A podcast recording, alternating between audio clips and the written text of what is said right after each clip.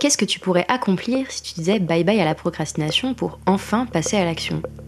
Et quel tournant prendrait ta vie si tu réalisais tous les projets qui te tiennent à cœur? Bienvenue dans Bye Bye Procrastination, le podcast qui t'aide à retrouver du temps, à booster tes projets et à transformer ta vie grâce au pouvoir de l'organisation. Je suis Claire, coach en organisation et en gestion du temps. Dans ce podcast, je parle de motivation, de productivité, d'efficacité, de priorité, et je partage les meilleures astuces et méthodes d'organisation. Alors si tu cherches comment t'organiser pour enfin avancer et réussir à concrétiser tout ce que tu entreprends, tu es au bon endroit. Gros sujet cette semaine dans le podcast, puisque je pense que tu l'as vu, on va parler de cette petite phrase que je n'en peux plus d'entendre. Je n'ai pas le temps. Je n'ai pas le temps de me pencher sur tel sujet, je n'ai pas le temps de créer du contenu, je n'ai pas le temps de faire du sport, je n'ai pas le temps de faire ci ou de faire ça. Tout le monde est touché par la maladie du je n'ai pas le temps. Tout le monde. Toi, moi, tes clients, l'ensemble du commun des mortels, des superstars aux personnalités publiques. Personne n'a le temps.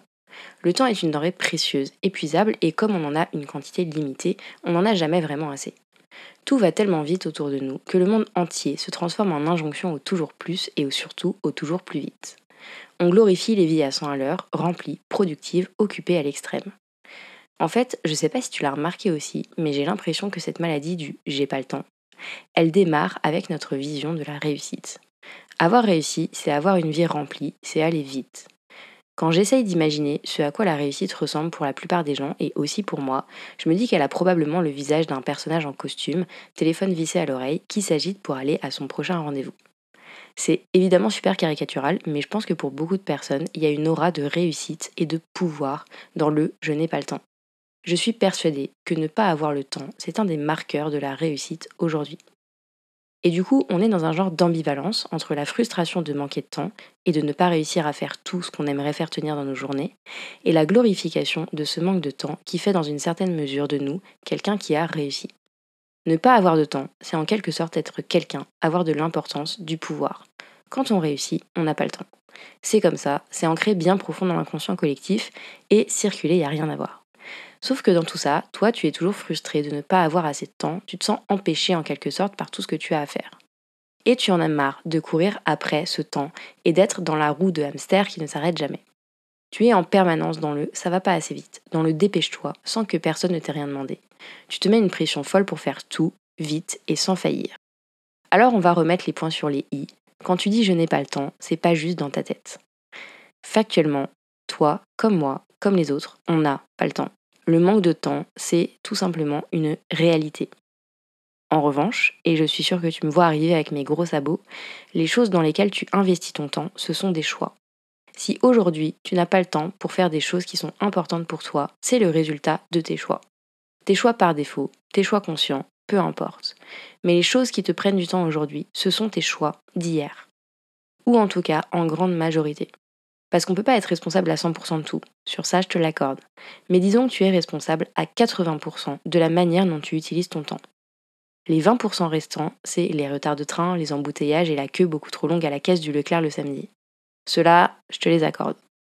Bon, non seulement tu les as vus mes gros sabots, mais tu vas aussi les sentir parce que je suis bien partie pour te botter les fesses et te faire prendre conscience que tu peux changer la manière dont tu utilises ton temps.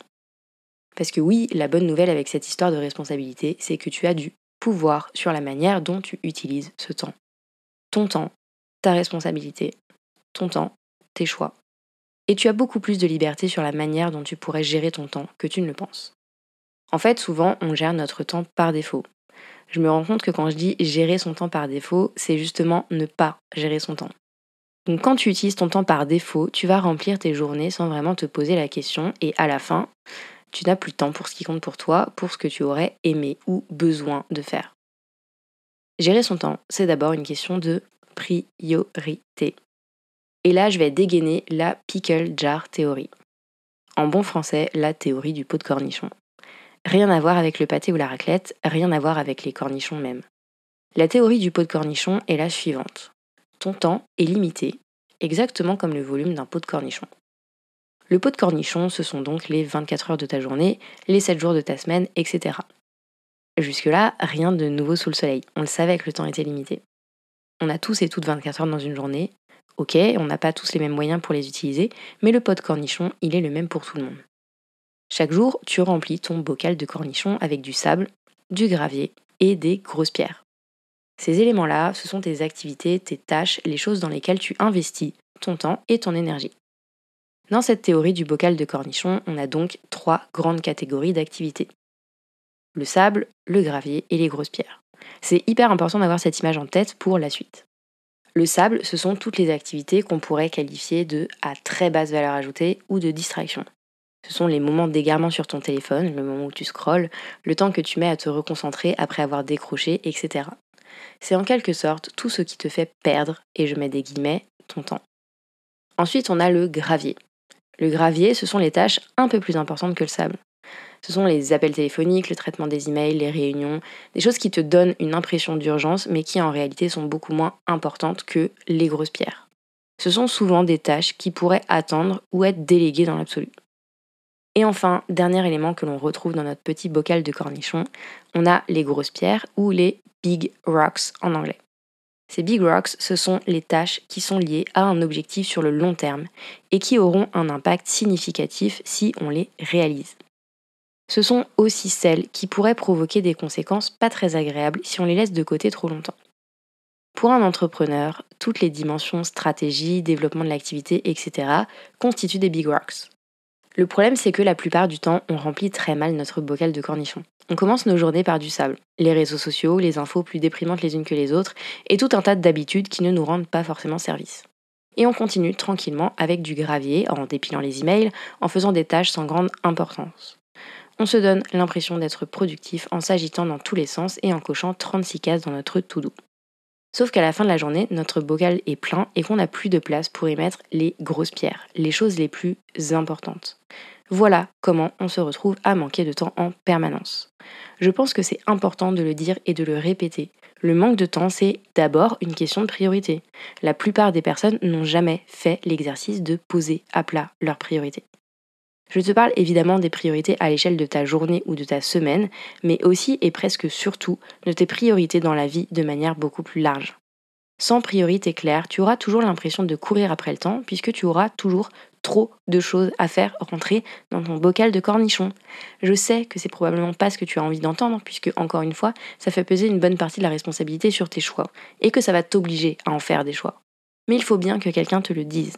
Le temps ne se trouve pas, il se prend tu décides d'investir ton temps et ton énergie d'une certaine manière. Si tu n'as pas de temps pour ta vie perso, c'est parce qu'à un moment, tu décides de faire passer ton travail avant.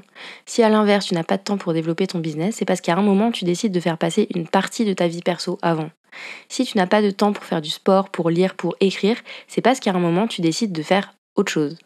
Et je te dis ça sans aucun jugement. Il n'y a pas de choix meilleur qu'un autre. Pas de priorité meilleure qu'une autre. Tu as le droit de faire passer ta vie pro avant le reste. Tu as le droit de faire passer ta vie de famille avant le reste. Tu as le droit de faire passer ton bien-être avant le reste. Pour moi, l'important, c'est que tu aies conscience de ces choix et que tu sois OK avec les conséquences qu'ils entraînent. Tout simplement parce que ce qui nous fait dire je n'ai pas le temps, c'est quand on essaye de concilier nos priorités, celles qui nous tiennent à cœur, tout en voulant répondre aux attentes des autres et de la société. Parce que oui, on va revenir sur ça.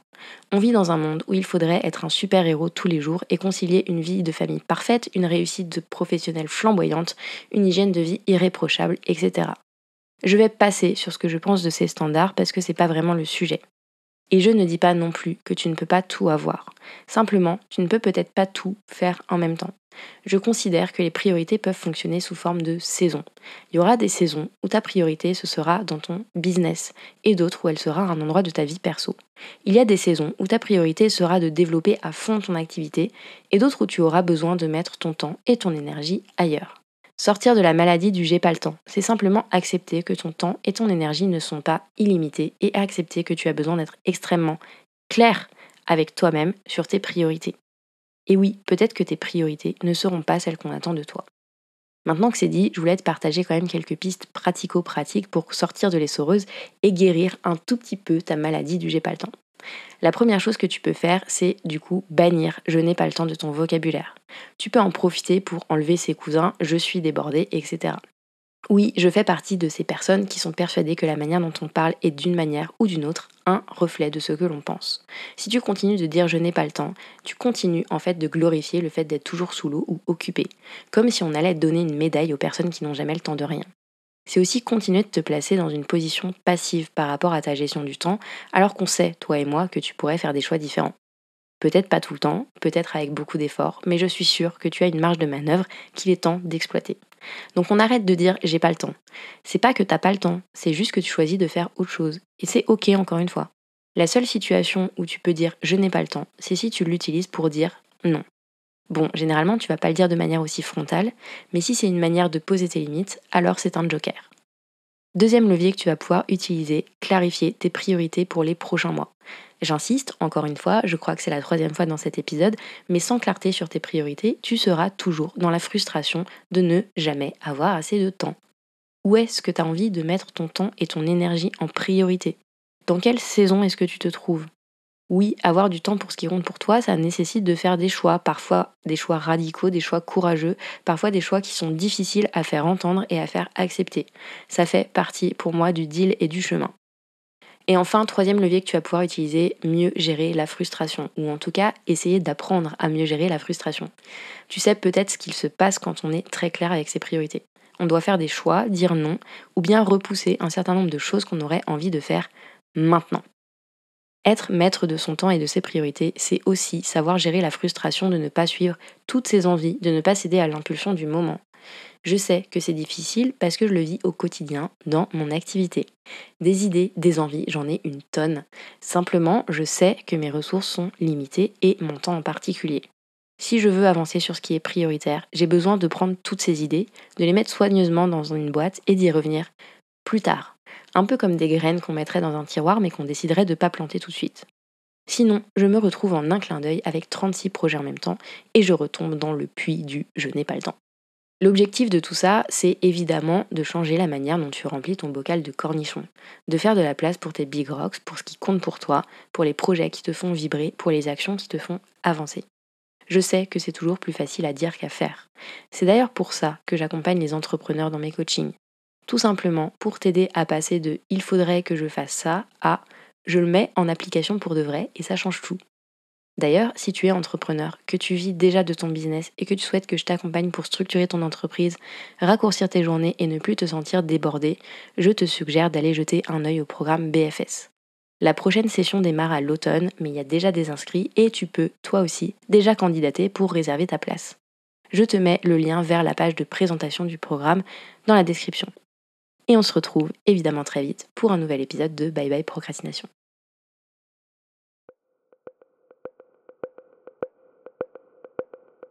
J'espère que tu as aimé ce nouvel épisode de Bye Bye Procrastination et que tu y auras trouvé l'inspiration et la motivation pour faire avancer tes projets un petit pas après l'autre. Si c'est le cas, je t'invite à mettre 5 étoiles sur ton application préférée, à me laisser un commentaire ou à partager cet épisode autour de toi. Et si tu veux vraiment dire bye bye à la procrastination, va vite télécharger le guide gratuit 5 étapes pour arrêter de procrastiner que tu peux trouver sur mon site internet theminimalplan.com. Je te mets le lien vers le guide gratuit dans la description. On se retrouve très très vite pour un nouvel épisode de Bye Bye Procrastination. À bientôt